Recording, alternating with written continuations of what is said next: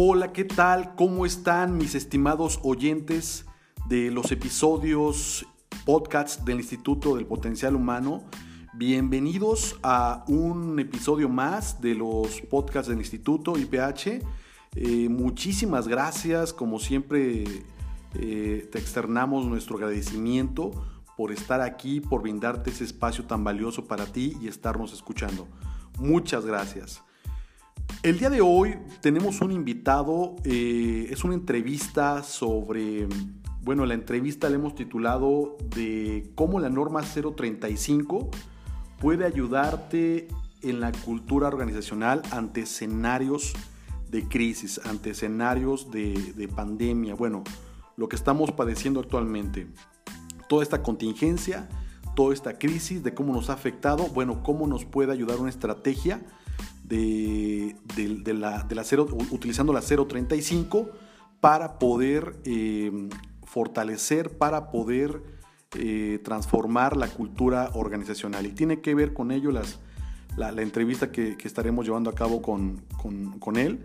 Bueno, lo presento, él es eh, Juan Antonio Alejandre, es compañero de aquí de, de nosotros, del instituto, es consultor máster con bastantes años de experiencia en el tema. Él está muy metido en esta parte de, de, lo que son los procesos de continuidad, de estar haciendo intervenciones para ayudar a las empresas a establecer todos los protocolos que tienen que ver con la normatividad eh, federal, con los organismos sanitarios y bueno, y toda esta cuestión de, cómo dar continuidad y no perder productividad en las empresas.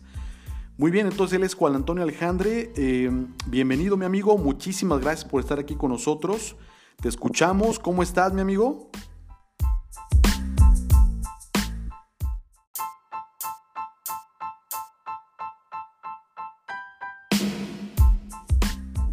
Muy bien, muchas gracias por la invitación, Paco. ¿Cómo estás? Muy bien, muy bien, amigo. Muchas gracias. Pues bienvenido con tan, tan interesante tema. Eh, platícanos entonces de la 035. Sí, claro que sí, Paco. Mira, la norma 035 es una normativa eh, oficial mexicana que está operando desde el 2016 y su objetivo principal es el fomento de entornos laborales favorables. Y como objetivo eh, de la norma es la prevención del riesgo psicosocial en el trabajo, el llamado estrés laboral o la ansiedad por el trabajo o las consecuencias psicosociales que el trabajo en sí puede ocasionarle al, trabajador. Hay empleos de alto riesgo como, policía o policía de investigación o policía de choque o eh, desde eso hasta en la industria una persona que se somete a muchísimo estrés por la toma de decisiones del día a día. Pero también hay efectos del trabajo sobre trabajadores comunes y corrientes, ¿no? Que eh, la falta de definición en las operaciones, el exceso de trabajo, el exceso de la carga de trabajo, pueden ocasionar este, estragos, no solamente en su vida personal, sino también en su vida familiar. Pueden provocar que la persona rote turnos mucho, este, o, que, o que los horarios sean desproporcionados porque el transporte hace muchísimo tiempo recolectando el personal y esto los aleja de sus familias. Entonces esta normativa le ayuda a las empresas a establecer protocolos que que le permitan a la empresa humanizar sus procesos, hacerse consciente de sus procesos y, entablar como una relación más humana eh, trabajo-trabajador. Interesante, mi amigo, muy interesante. Platícanos un poco más, te voy a hacer algunas preguntas que son de interés del público, de nuestro público, del perfil que, que nos escucha. Y es, esta primera pregunta que quiero comentarte trata de lo siguiente. Eh, ¿Qué protocolos están siguiendo para los procesos de continuidad en las empresas? Ah, claro que sí, mira, eh, la continuidad laboral nace por, la necesidad de las empresas de continuar su productividad eh, o su vida laboral operativa saludable.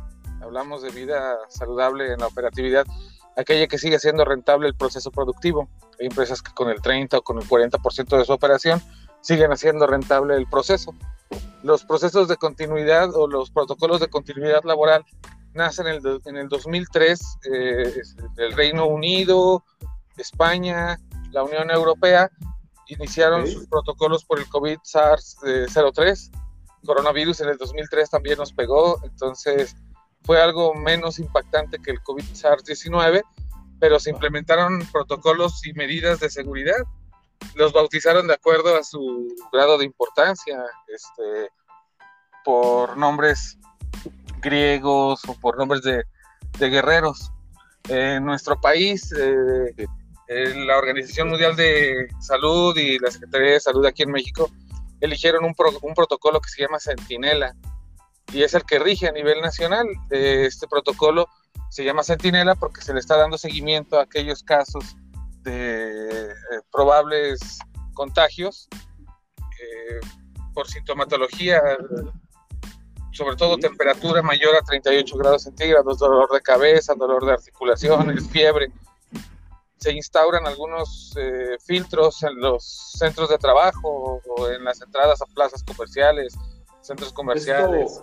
Esto, forma parte de los modelos de respuesta que están siguiendo las empresas o es parte también de, de, otros modelos? Es el modelo que rige aquí en México, el Centinela. Y este modelo, te platicaba de eso porque este modelo no incluye pruebas eh, rápidas de COVID. Y hay otros modelos, por ejemplo, eh, el modelo que están siguiendo en Estados Unidos, se me fue el nombre ahorita este, de, la, de la boca, pero este modelo sí incluye pruebas rápidas de COVID lo que hacen es exactamente lo mismo que estamos haciendo en Centinela, que es el monitoreo de los signos y síntomas vitales. Y cuando, ten, cuando la persona tiene estos signos y síntomas, es candidato para una prueba rápida.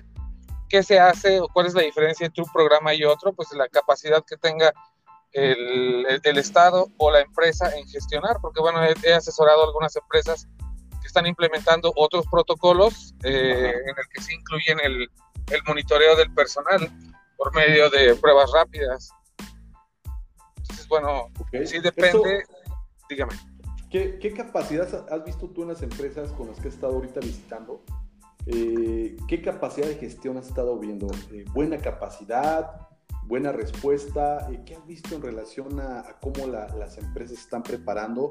O, no tanto preparando, pues ya estamos en, en plena contingencia y crisis, sino más bien cómo ves tú la capacidad de las empresas de respuesta en función de, de lo que estamos viviendo. Honestamente es una pobre capacidad de respuesta, porque pensemos como empresarios, como corporativo, cuánto gel, de cuántas mascarillas tengo que proveer a mi personal.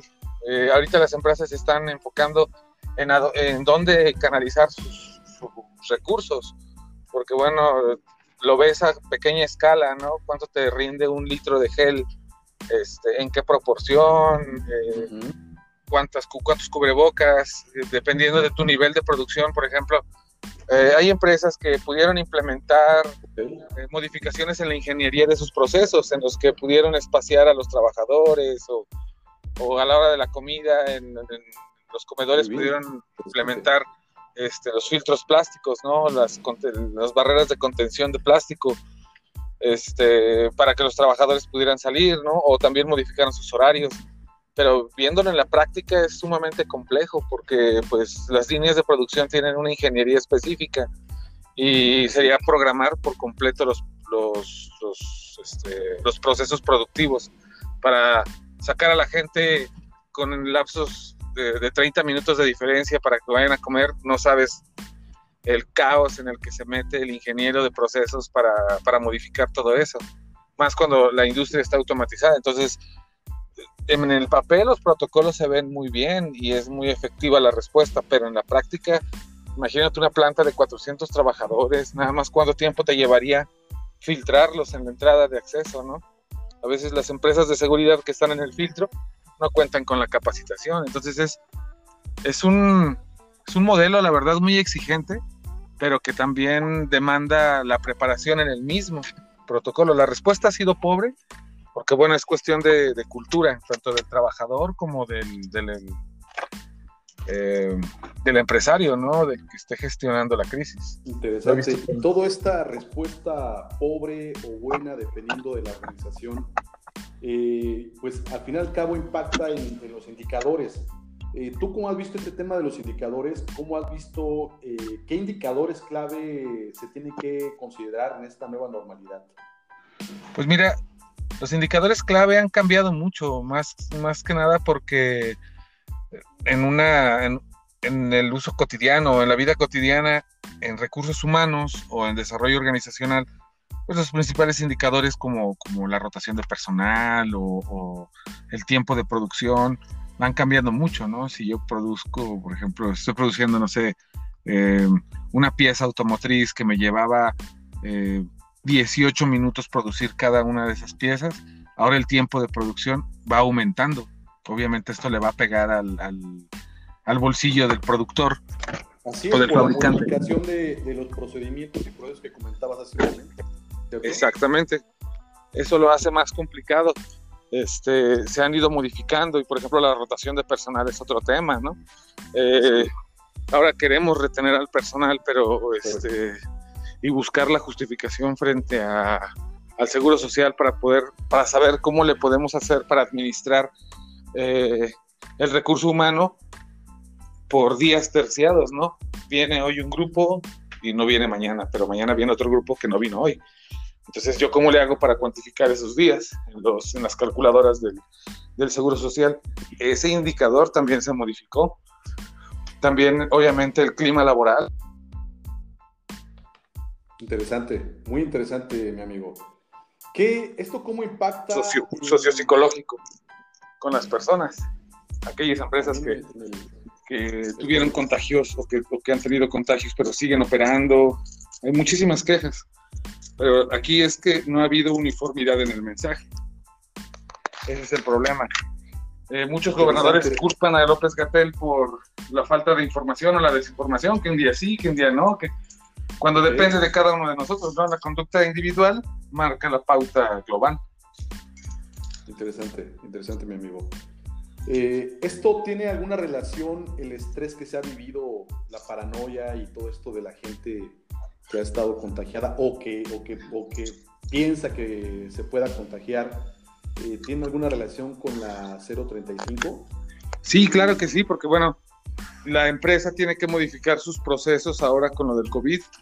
Eh, tiene que mejorar su, capacidad de respuesta en cuanto a los contagios y todo esto.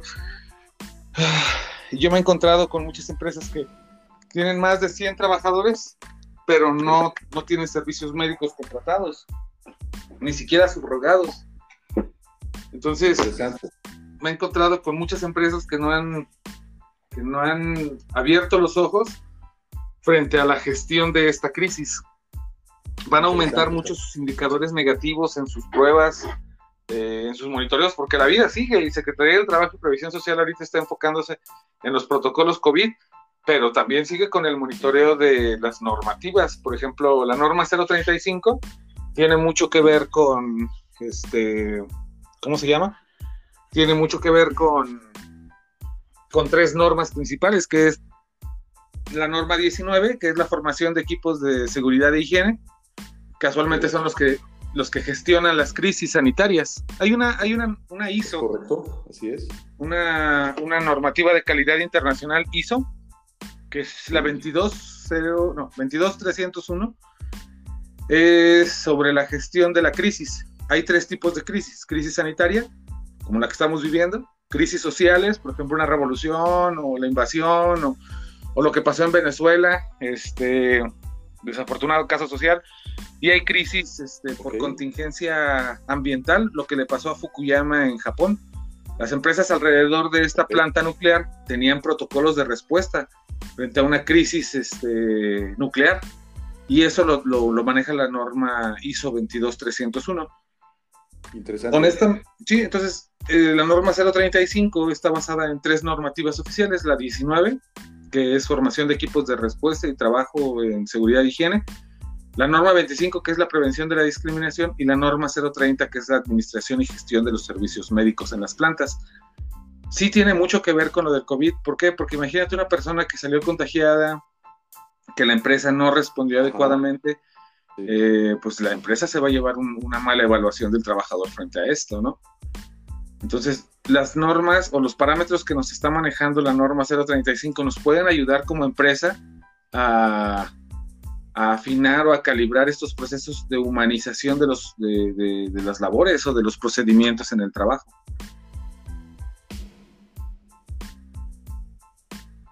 Interesante, muy interesante y me quedo pensando también esta cuestión de, eh, pensé ahorita que comentabas de, los trabajadores que, que, salían en positivo en, función al COVID-19.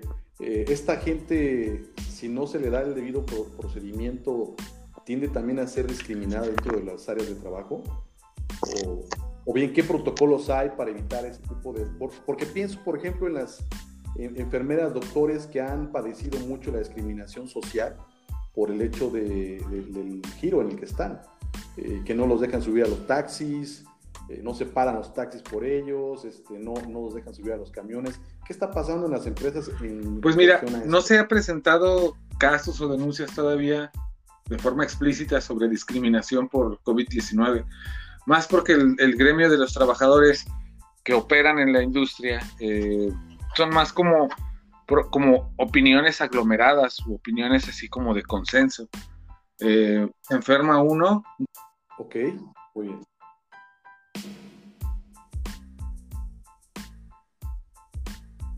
Mi amigo, ¿sigues por aquí?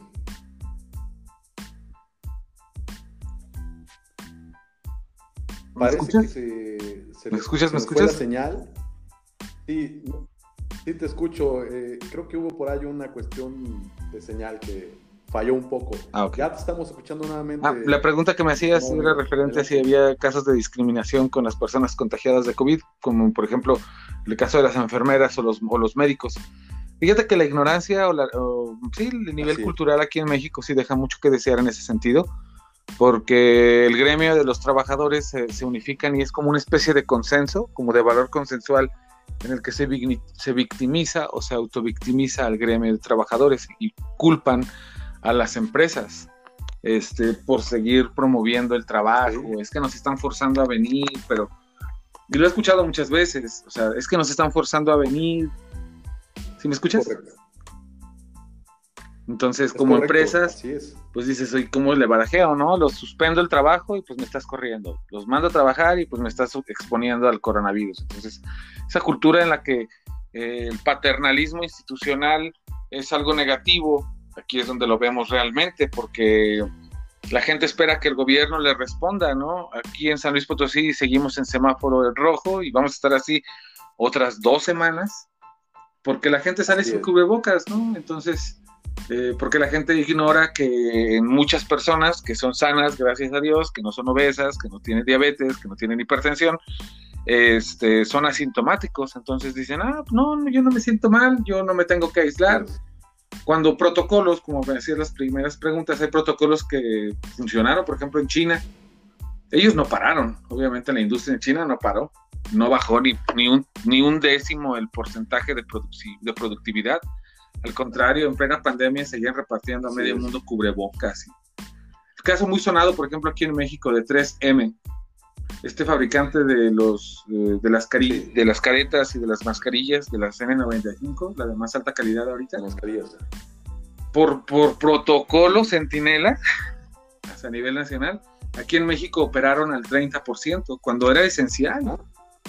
Entonces, fíjate lo, absurdo de que un protocolo que sirve para pues que funcione mejor las cosas, en realidad está limitando porque no tiene contexto. Entonces pasa lo mismo con la respuesta de los trabajadores. Al médico lo ven como no solamente, o sea, sí, sí me va a ayudar y lo que sea, pero lo están viendo como un foco de contagio. Y el trabajador lo están, se está viendo a sí mismo como una víctima de esta posibilidad de ser contagiado. ¿no? No solamente es un aspecto eh, social, sino también cultural y de, nivel de educación y de abstracción de estos, este, como de estos términos. ¿sí? Interesante. Y, parte de lo que comentabas de que la gente culpa pues a todo mundo, pero cierto, así es. ¿cierto? Yo creo que es importante fortalecer la conciencia social y el compromiso pues no solamente de las instituciones, tanto empresas como gobiernos, sino también este, en este caso... Así es, las personas... ¿cierto? Eh, la conducta de cada individuo va a repercutir en la sociedad, decía Winston Churchill. Entonces, depende de cada uno de nosotros. Porque sí, en serio, depende de cada uno de nosotros. Puedo no sentir nada, pero puedo ser de esa clasificación de, de, personas que, que, son obviamente asintomáticos, pero que también dudan o creen que es una teoría de la conspiración y todo eso. Pero pues hay gente que sí es vulnerable, o sea, hay gente que sí es vulnerable y puedo tener ese perfil, pero por respeto a esas personas me voy a poner el cubrebocas cuando esté en un lugar eh, concurrido, ¿no? Público. Entonces, concurrido, pues por ahí va más o menos el asunto. Muy interesante, mi buen amigo. Y tengo una última pregunta para cerrar con esta plática tan interesante y que tiene que ver con lo que está pasando actualmente.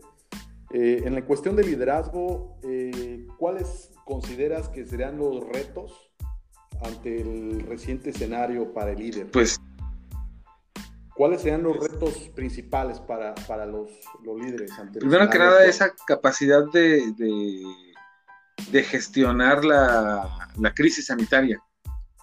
Primero que nada, conocer conocer su protocolo y saber qué tan funcional es. Y lo segundo, la capacidad de comunicación, porque estamos en una pandemia que es una infodemia en realidad, ¿no? O sea, hay mil preguntas, hay mil tratamientos, hay...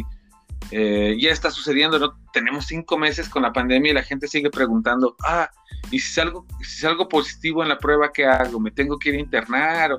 No, no, no el mismo gerente, el mismo supervisor debe de estar súper bien informado para saber qué hacer, para informar de primera mano a, su, equipo de trabajo, a sus colaboradores. Que no existe este, esta alienación sobre la responsabilidad en la salud de sus trabajadores. El, el ejemplo se mama, decía mi abuela y mi madre. Entonces, que el supervisor y que el líder sea el primero en ejecutar toda la normativa de seguridad, es decir, la sanitización, el usar la cubre, el cubrebocas y si es necesario la careta, este, fomentar mucho el uso del lavado de manos, eh, estar monitoreando constantemente los, los, signos vitales de sus colaboradores para evitar una, este, pues un contagio masivo, ¿no? Que muchos dicen, no, no, así como vas, vas y métete, y los he visto trabajar, ¿no? O sea, están súper estresados porque están buscando la productividad, obviamente, que no caiga, ¿no? Que es un indicador súper básico. Sin embargo, esta capacidad de comunicar, y lo hemos visto en la experiencia, en la práctica, cuando nos, piden eh, generar equipos de trabajo de alto rendimiento, empezamos con los líderes. Sabes que un liderazgo situacional, un líder no es el que lo sabe hacer todo, sino el que sabe delegar al más hábil en esa necesidad la responsabilidad. Por ejemplo, yo le recomiendo a los líderes actualmente que, que se apoyen de los líderes morales en la compañía, porque tenemos líderes institucionales que llevan el nombre de gerente o supervisor. Tenemos líderes morales, que son aquellas personas que tienen mucho tiempo colaborando en nuestras compañías y que, pudieron abstraer con una capacidad muy profunda eh, las reglas, normas, valores, y ellos nos pueden apoyar mucho en la, divulgación de estos valores nuevos, ¿no? que es la prevención. Yo creo que sería el reto principal, la comunicación y la capacidad de abstracción del líder poder delegar y todo esto, las personas apoyarse en su equipo de colaboradores. Tienes toda la razón, mi amigo. Fíjate que precisamente platicaba con un gerente recientemente y analizábamos esta parte de la importancia de, tener bien capacitado al, a los líderes eh, en función de, estar bien informados, en función de, de comunicación, como bien lo comentas, eh, tienes toda la razón y sobre todo porque son ellos quienes en este momento deben estar mejor preparados. Así es. Exactamente, mi amigo. Muy interesante eh, todo lo que comentaste, mi amigo. Eh, de, verdad, gracias por, tu tiempo. gracias por el tiempo que nos dedicaste en esta, en esta entrevista. Y, y, pues bueno, para, para quien tenga comentarios, preguntas, puede contactarnos en nuestras redes sociales del IPH o bien a, los, a los correos de contacto que dejamos aquí en el podcast y hacer cualquier pregunta y con gusto los redireccionamos con, con mi estimado y amigo Juan Antonio. Y, pues él tiene, tiene en este momento eh, expertise en el tema pues de la, de la continuidad y de la 035 y bueno, ha estado muy metido en esta parte. Pues muchísimas gracias mi amigo, un fuerte abrazo, eh, gracias por todo esto y pues aquí seguimos. Ah, un gusto trabajar contigo y colaborar en seguir informando al, gremio industrial sobre las mejores opciones que, tenemos para gestionar crisis o gestionar personal en estos, en estos procesos tan, tan complejos, ¿no? que va para largo. Totalmente, así es, va para largo y pues es momento de, preparar el mejor recurso que tenemos, que es... cierto, caballero. Así es. Pues muchísimas gracias, mi amigo. Recibo un fuerte abrazo. Me despido de todos. Hasta aquí le dejamos con, con esta emisión. Una emisión muy interesante. Y mantente atento para las próximas emisiones. Recibo un fuerte abrazo. Gracias, bonita tarde. Y nos vemos en la próxima. Hasta luego.